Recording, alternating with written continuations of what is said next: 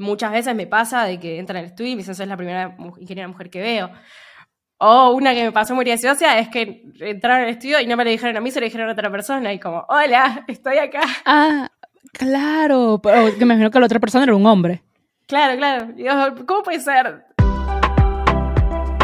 Bienvenidos a otro episodio de Música con M de Mujer, un espacio dedicado para resaltar a todas las mujeres en la industria musical. Mi nombre es Vanessa Mena y hoy me acompaña por primera vez en el podcast una ingeniera.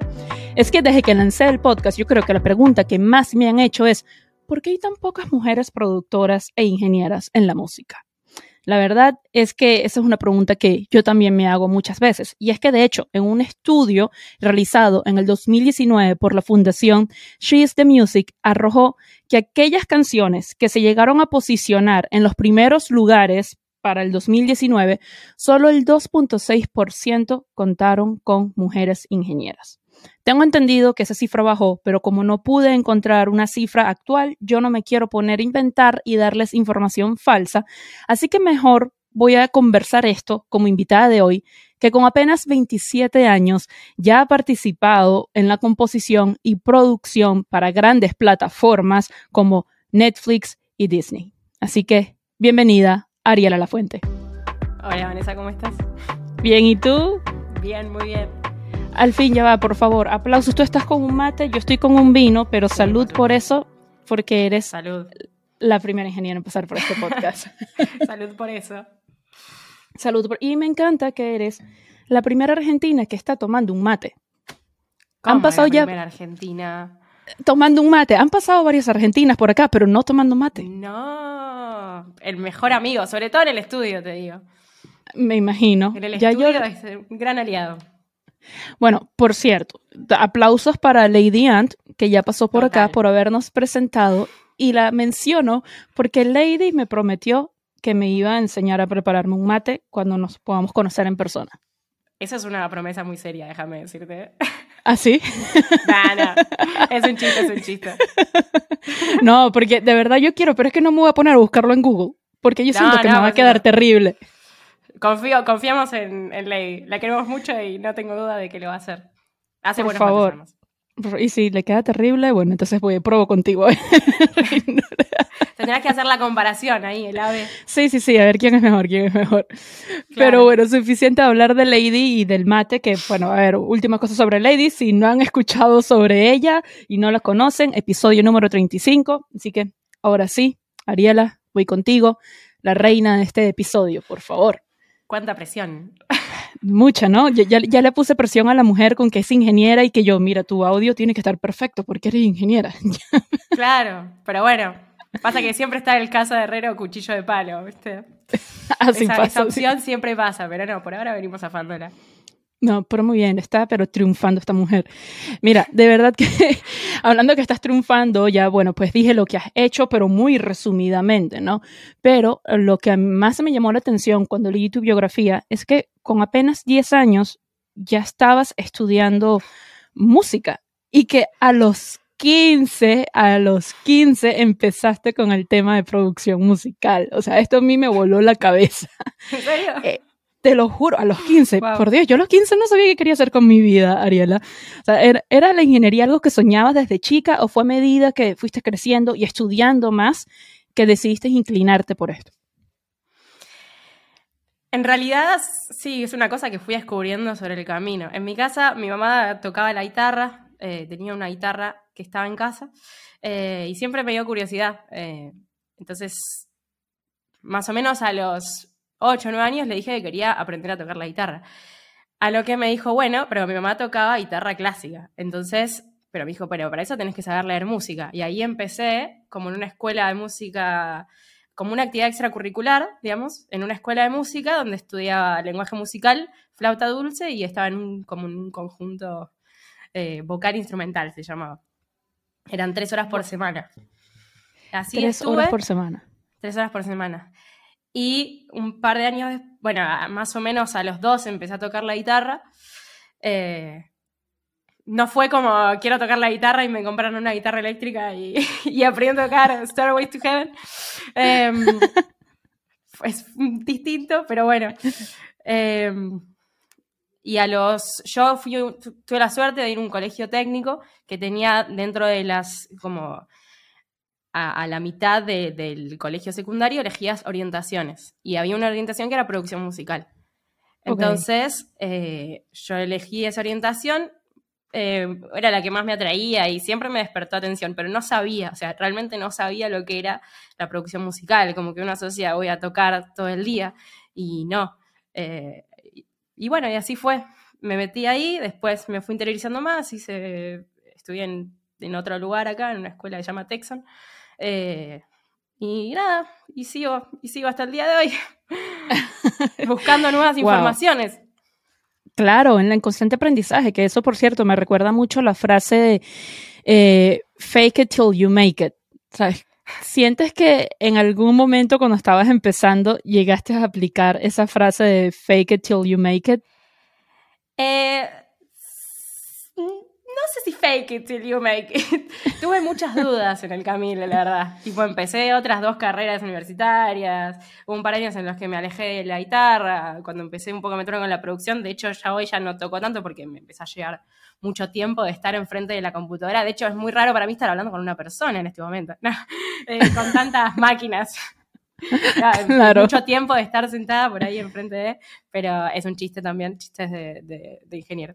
Eh, pero bueno, yo nunca lo, vi como algo, eh, como me las sé todas, al revés, todo lo contrario, tengo con mucho respeto a la carrera del producto musical, porque la realidad es que así como no lo sabía a los 15, veo que la sigo descubriendo el día de hoy. Claro, es un camino de constante aprendizaje, 100%. O sea, y me imagino muchas cosas nuevas todos los días. Eso. O un nuevo plugin, o un nuevo sistema, una nueva placa, un nuevo... Ah, mucha información. Sí, a eso iba, que precisamente el área en la que tú estás es constante aprendizaje precisamente por eso, o sea, por la evolución que hay en la, en la tecnología y todo eso. Y ahorita te paso también con la inteligencia artificial, que yo no sé ahí ya cómo les afecta o les favorece a eso ustedes también. Nos tenemos que adaptar de alguna manera. Cuando salió los home studios era una gran amenaza para los grandes estudios y bueno, hoy, hoy medio que se va reinventando el rol el beatmaker, son cosas que fueron apareciendo ah, por ahí más con el correr de los años. Y bueno, calculo que nos, tendremos que adaptar. Es algo nuevo, yo tampoco lo sé, eh, todavía estoy tratando de ver un poco cómo usarlo, porque hace cosas fabulosas, eh, pero bueno. Total, como, en todo. Claro, no es, la misma, no es la misma experiencia, y bueno, nada, tendremos que adaptarnos a, convivir con, con máquinas que escriben letras. Sí, Sí, y siempre como seres humanos es, normal que, nos asusten un poco los cambios. Sí, total, totalmente. Mira, y yo tampoco sé cómo nos va a afectar. Lo sabré en los próximos años. Total, y no solamente ustedes, también a los fotógrafos, todo, todo. O sea, de, un poco de miedo, sí, un poco de miedo, pero interesante a la vez. Y mire, ¿cuál dirías tú que son como esos skills, esas habilidades que sí o sí debes de tener para tener éxito en esta carrera? No sé si me considero una persona para hablar de alguien consejos de éxito, pero... Sí lo, eres, por algo estás en este podcast. Claro, hablando, hablando desde, desde mi experiencia y mi opinión personal, eh, yo, bueno, un poco eso, mantenerse actualizado. Eh, en esto hay mucho que depende de, de uno sentarse y hacerlo. También eh, buscar conocimiento, estar, escuchar música. Escuchar música es como lo fundamental, la realidad, que es lo primero que se pierde. escuchar música, pero con atención, no, no solamente estoy caminando y escuchándola, sino realmente ver, porque hay mucho, muchos detalles, ver cómo va evolucionando el sonido que se va buscando. Em, y sobre todo eso, estar en contacto con la música y con músicos, hablar un poco ese lenguaje, entender eh, qué es lo que estamos haciendo. Claro, y me imagino también cómo va eh, evolucionando todo también en la parte musical, o sea, en sonidos, que ahorita de repente estás escuchando, no sé, un reggaetón y de repente a mitad de canción también te cambia una salsa y son como cosas que están ahorita muy de moda, que me imagino que esa es otra cosa que también siempre estás muy pendiente de lo que está pasando. Sí, totalmente. lo primero que, también hablando desde mi experiencia, lo que me pasó a mí, ¿no? Pero que me, llamó la atención es como el procesamiento de las voces, por ejemplo. Eh, como el, sonido, la distribución de las frecuencias, la cantidad de compresión. Eh, hay, como, no solamente, en, eh, como bien mencionás, en la música, que ahora una canción pasa por 10 estilos, o por ahí se mantiene, pero hay cortes en lugares por ahí menos pensados o hay sonidos dando vueltas, los paneos incluso, si escuchás la música con auriculares, ves como las cosas se mueven de acá para allá. Eh, la verdad es que está buenísimo. Está, hay, cosas muy interesantes, pero es, es cuestión de sentarse y escucharlas y, no, no restarle tiempo a eso. Es como una especie de superpoder lo que tienes, también de detectar como tantas cosas. es un entrenamiento, digamos. 100%. Yo em, por ahí tengo, tengo amigos que se dedican a la fotografía y, cuando me hacen comentarios así, le digo, bueno, pero yo saco una foto y si sale borrosa o si sale bien el fondo y la perspectiva, no me doy cuenta. Es, es, el, lo que, el entrenamiento en el que elijo eh, dedicar mi tiempo. Pero bueno, sí lo considero importante, más ahora, más por todo lo que ya mencioné, la constante evolución y la cantidad de, de música, la cantidad de música nueva que sale todos los días es abismal. Eh, sí, de hecho hoy estaba escuchando en la conferencia online de LAMC que en Spotify se suben 100.000 canciones diarias versus 20.000 que se subían en el 2018.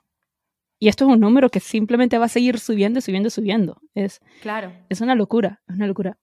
Mira, y sé que estás estudiando eh, composición, lo que me indica que eres una persona sumamente creativa.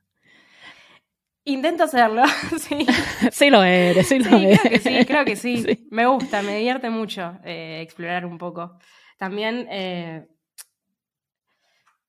como tenía todo ese baje en la música clásica y después me empecé un poco más a la música popular, tenía como en pendientes el, esa, como en la, formación, un poco más cuando creo que acá, por suerte, hay una escuela de música muy grande. Tenemos músicos, no sé, Pito Páez, Charlie García, con mucha, mucha data. Em, y nada, me abrió también, me disparó la cabeza para otro lado.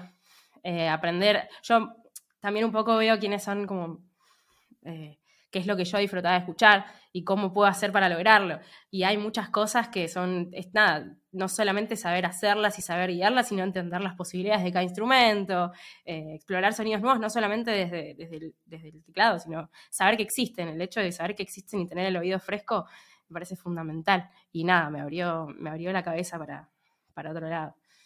Trato de, mantenerme, de no aburrirme en realidad. Importantísimo eso, muy importante. Y mira, yo sé que tú obviamente trabajas mucho con artistas y todos sabemos que los artistas son personas que están muy conectadas con sus sentimientos eh, y sobre todo cuando están trabajando en un tema o más aún en un álbum, que son momentos de, de mucho estrés yo asumo que después se desbordan esos sentimientos y al estar bajo tanta presión, quizás habrán algunos que no saben cómo reaccionar a la crítica constructiva. ¿Cómo has sabido manejar tú eso en, el estudio? Eh, primero lo había aprendido a prueba y error.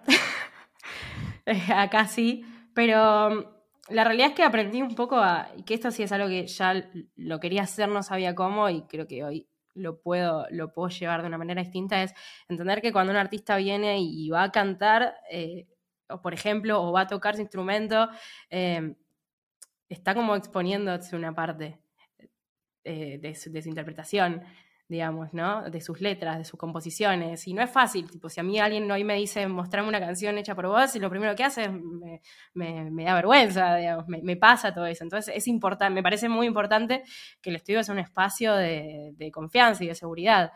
Em, sí busco generar eso, como el respetarle los tiempos, escuchar, eh, siempre vuelvo a esta palabra, pero cuál es la opinión y qué es lo que le pasa al artista con la canción también, porque si no, termina siendo como eh, simplemente una sucesión de sonidos. Y no, tiene que ser una canción, tiene que tener interpretación, peso, por algo la escribiste. Em, claro. Eh, claro. Digamos, ¿no? Eh, pero bueno, creo que un poco se da, un poco mostrando, o sea, predisponiéndote a eso, ¿no? Como a entender, está bien. Primero a valorar al artista que te deja ser parte de su, de su música. Eh, y no, no anteponer el ego a, esa situación. Escuchar qué es lo que, cuáles son sus, influencias y sus referencias y, probar. Y, no a todos les resulta la misma fórmula. Algunos son súper seguros y entran al estudio y graban así de una. Otros, eh, hay mucha gente que es muy segura, pero que es muy eh, autoexigente también. Y eso se revé. Eh, o a veces que se exigen de más y llega un punto que decís, con todo el respeto, te estás exigiendo de más. Pero bueno, hay que generar un vínculo con el artista. No, no, no son máquinas, digamos, ¿no? Hablando de la inteligencia artificial. Sí, sí, sí. Nosotros tampoco. No, total, es cierto. Y yo siento que cuando se genera como ese vínculo con el artista, con el productor, esa armonía que hay en el estudio, de cierto modo, se traslada a lo que estén grabando. Completamente. No, eso que sea desde, desde lo que cantan o desde cómo vibran el instrumento, ¿no? Justo ahora grabamos un cuarteto, un quinteto de cuerdas y bueno, cuando a medida que un, músico se va sintiendo más cómodo, se va soltando, o sea, físicamente, o sea, eh, el que entra a grabar tiene como eh, su, su, cuerpo y la atención que maneja tiene mucho que ver con el resultado del sonido final. Claro, Entonces, ahora sí, la pregunta del millón, como dije al principio, la cifra de mujeres ingenieras y productoras, que es sumamente baja, eh, decía en la introducción que según el estudio de She's the Music en el 2019, era de 2.6% las mujeres que estaban eh, como ingenieras en esas canciones que llegaron como al top. No sé si tú manejes una cifra más actual, yo no la pude conseguir. No sé, ¿la eh, manejas? No, me temo que no manejo una cifra más actual. Vi recientemente, de hecho, un post sobre, sobre esto mismo, eh, no me acuerdo la cifra, no hice la tarea, perdón.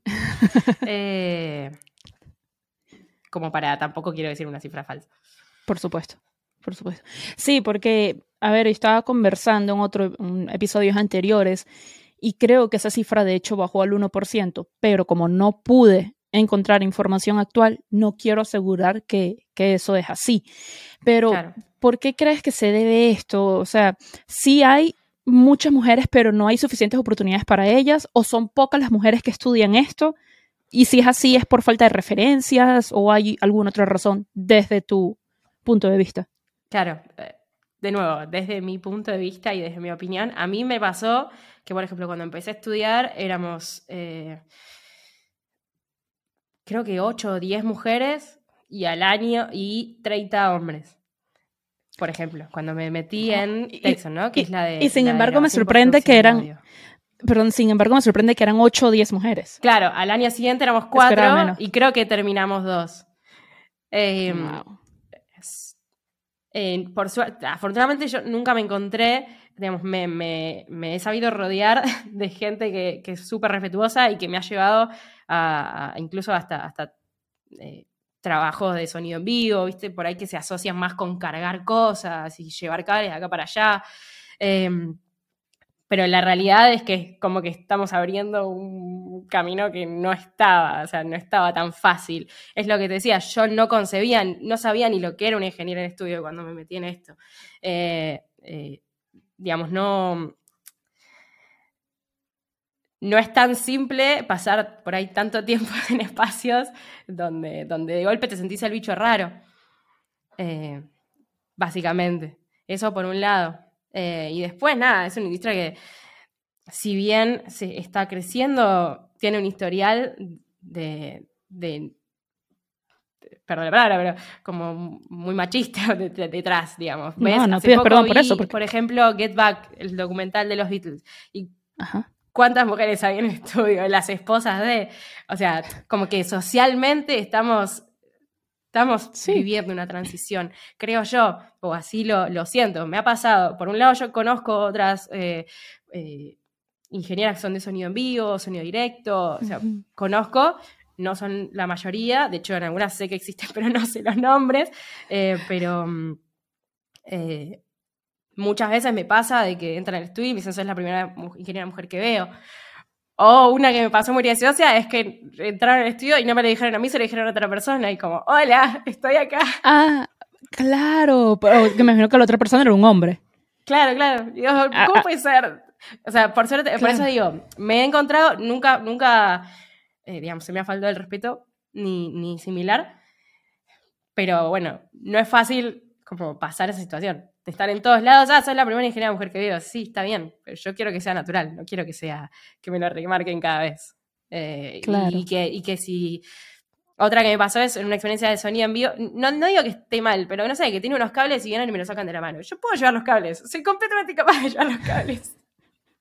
No soy nada malo. Pero bueno, entiendo que no es desde, nunca fue desde la maldad o desde lo despectivo, pero es eso, esas situaciones están desafortunadamente en la cotidianidad de, los pequeños actos y no es tan fácil bancárselo. Claro, es que, es que ya está como en nuestro chip, por así decirlo. ¿no? Y sí, y no, y no pides disculpas cuando decías, o sea, muy machista, sí, es verdad. O sea, esto es una industria que todavía es muy patriarcal. Y, y, yo siento que todavía van a seguir pasando unos cuantos años que la gente lamentablemente te va a decir, oh, wow, eres la primera ingeniera con, con la que trabajo. Porque es verdad, eh, son muy pocas. Por eso, no lo vivo como algo ofensivo, pero lo vivo. o sea, espero, mi, objetivo el día de mañana es que sea normal, que no, sea algo, no sea un bicho raro siendo una ingeniera mujer, digamos, ¿no? Claro. Em, pero bueno, sí, no, de hecho, trato de no, hacerle mucho, mucho oído a eso. Claro. No es que de hecho, a ver, el podcast tiene ya unos ocho meses, creo yo, desde que se lanzó y tenía todo este tiempo queriendo tener una ingeniera en el podcast, pero no había encontrado una hasta que Anto me habló de ti y casualmente, pero es que lo que es la vida, el día que agendo contigo eh, grabar el episodio, justo ese día apareció una chica por Instagram que también es ingeniera. Y yo, wow, qué casualidad. Ahorita cuando terminen las conecto para que se conozcan, o capaz ya se conocen porque son tan pocas que...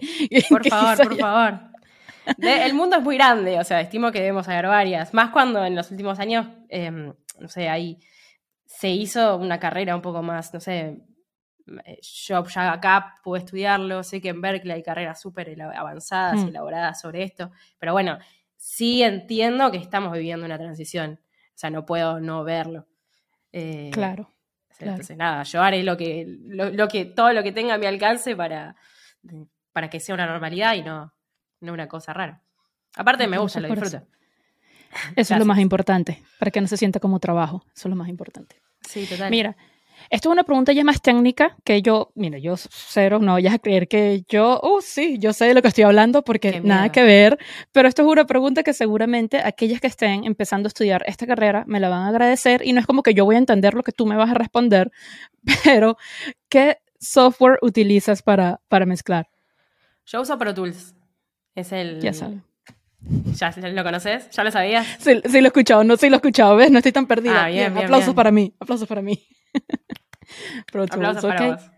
Bueno, ya eh, saben. Sí, sí.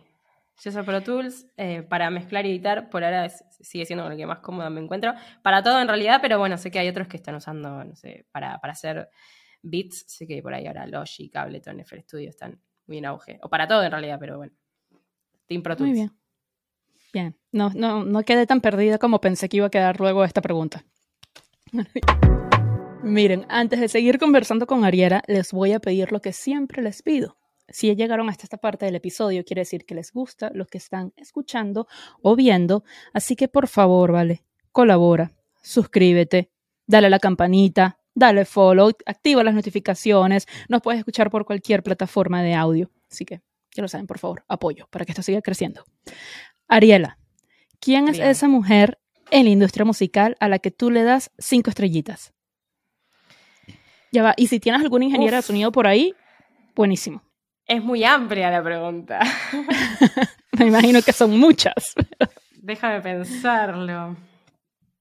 Una mujer en la industria musical a la que le dé cinco estrellitas. Bueno, hay una ingeniera que tengo miedo de pronunciarlo mal. Que cuando la ¿A quién iba a juzgar? no sé si pionera. Claro. Que se llama, ya, te digo, porque Silvia Massi. Eh, que fue como, ah, ah, mira, había, había más, había más de lo que yo, yo conocía. Aparte tiene una trayectoria impresionante. Y, y bueno, es como un, un ejemplo. ¿Y cuáles son esas tres canciones que tienes on repeat de artistas femeninas? Uh, ahora estoy muy... Em, yo tengo como distintos momentos en los que escucho distintas, varias, varias cosas distintas. Ahora estoy como muy eh, fan de una banda argentina eh, que son dos mujeres y, el bate- y un baterista. Eh, o sea, dos mujeres sin nombre. eh, Ajá. pero que se llama Eruka Sativa. Estoy, pero muy, muy fan. Esa es, de, digamos, de la escena local. Y, despu- y así como de, de la escena por ahí más internacional. mm, Ya va, ¿y una canción de ellos? ah, perdón. Eh, una canción sola. Tiene una que se llama Creo, que me parece que está muy buena. Me quedo con esa.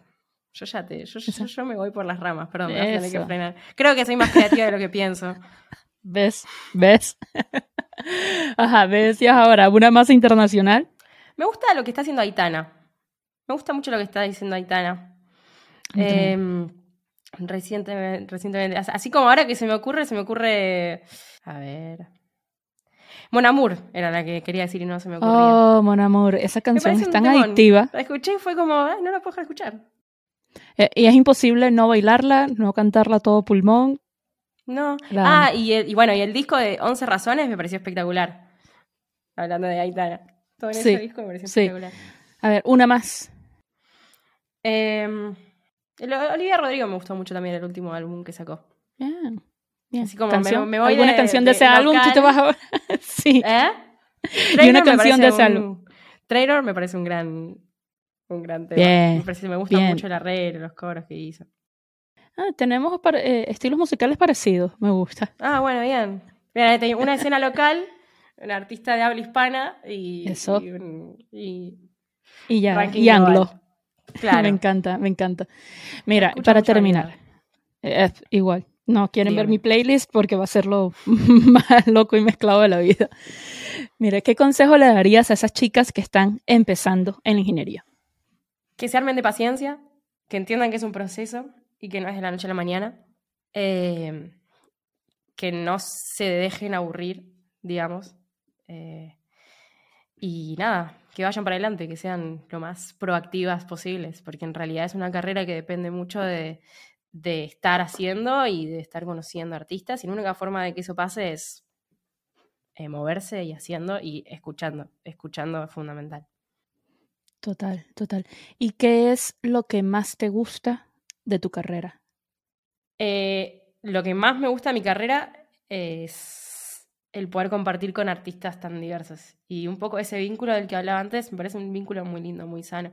Eh, y, que también es un poco lo, que, lo que abre a la creatividad, ¿no? El poder compartir la música con gente y poder hacerla en realidad, porque creo que ahí está como el diferencial, el no solamente tener las ideas, sino en poder bajarla a, lo material eh, y nada, ver los resultados y lo que genera es, es una locura.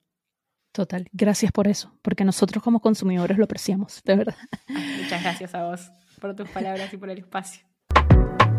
No, Ariela, de verdad que ha sido un placer tenerte en este episodio.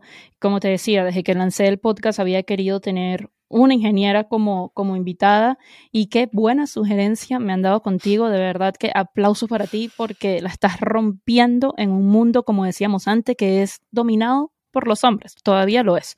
Así que de verdad que aplausos por chicas como tú y porque sigan viniendo también otras generaciones. Y te doy las gracias por querer inspirar también a estas otras generaciones. No, gracias a vos por el espacio. Me parece que es un, un lujo, lo, lo- digamos, sí, el espacio, el podcast que estás generando eh, y, y la calidad de tuya, tu, tu calidad de, de, de- de host, de persona Ay, y de gracias. artistas. Eh, como que siento que es una charla súper sincera y me parece como muy, muy bueno encontrar esta clase de contenidos o de nada eso. Yo estoy tomando un mate en mi casa charlando con vos. No hay, Un no hay mucho vinito. más. Claro. Así que muchas gracias por tus palabras, por tu tiempo, por el espacio. Gracias a Lady Ant por presentarnos, que yo ya sentía que te conocía de tanto que hablas. 100%. Ya, mejores Eh, amigas acá. Claro, claro. Pero bueno, nada, un 10. Espectacular. Y bueno, en Venezuela la nota máxima es 20, así que 20 puntos para ti. Uh, O como, gracias. o como diría Adri Yankee, yo te doy un 20 de 10. Guau, está muy bien. Yo te iba a decir, acá ¿Eh? la nota máxima es un 10, así que te doy un 11.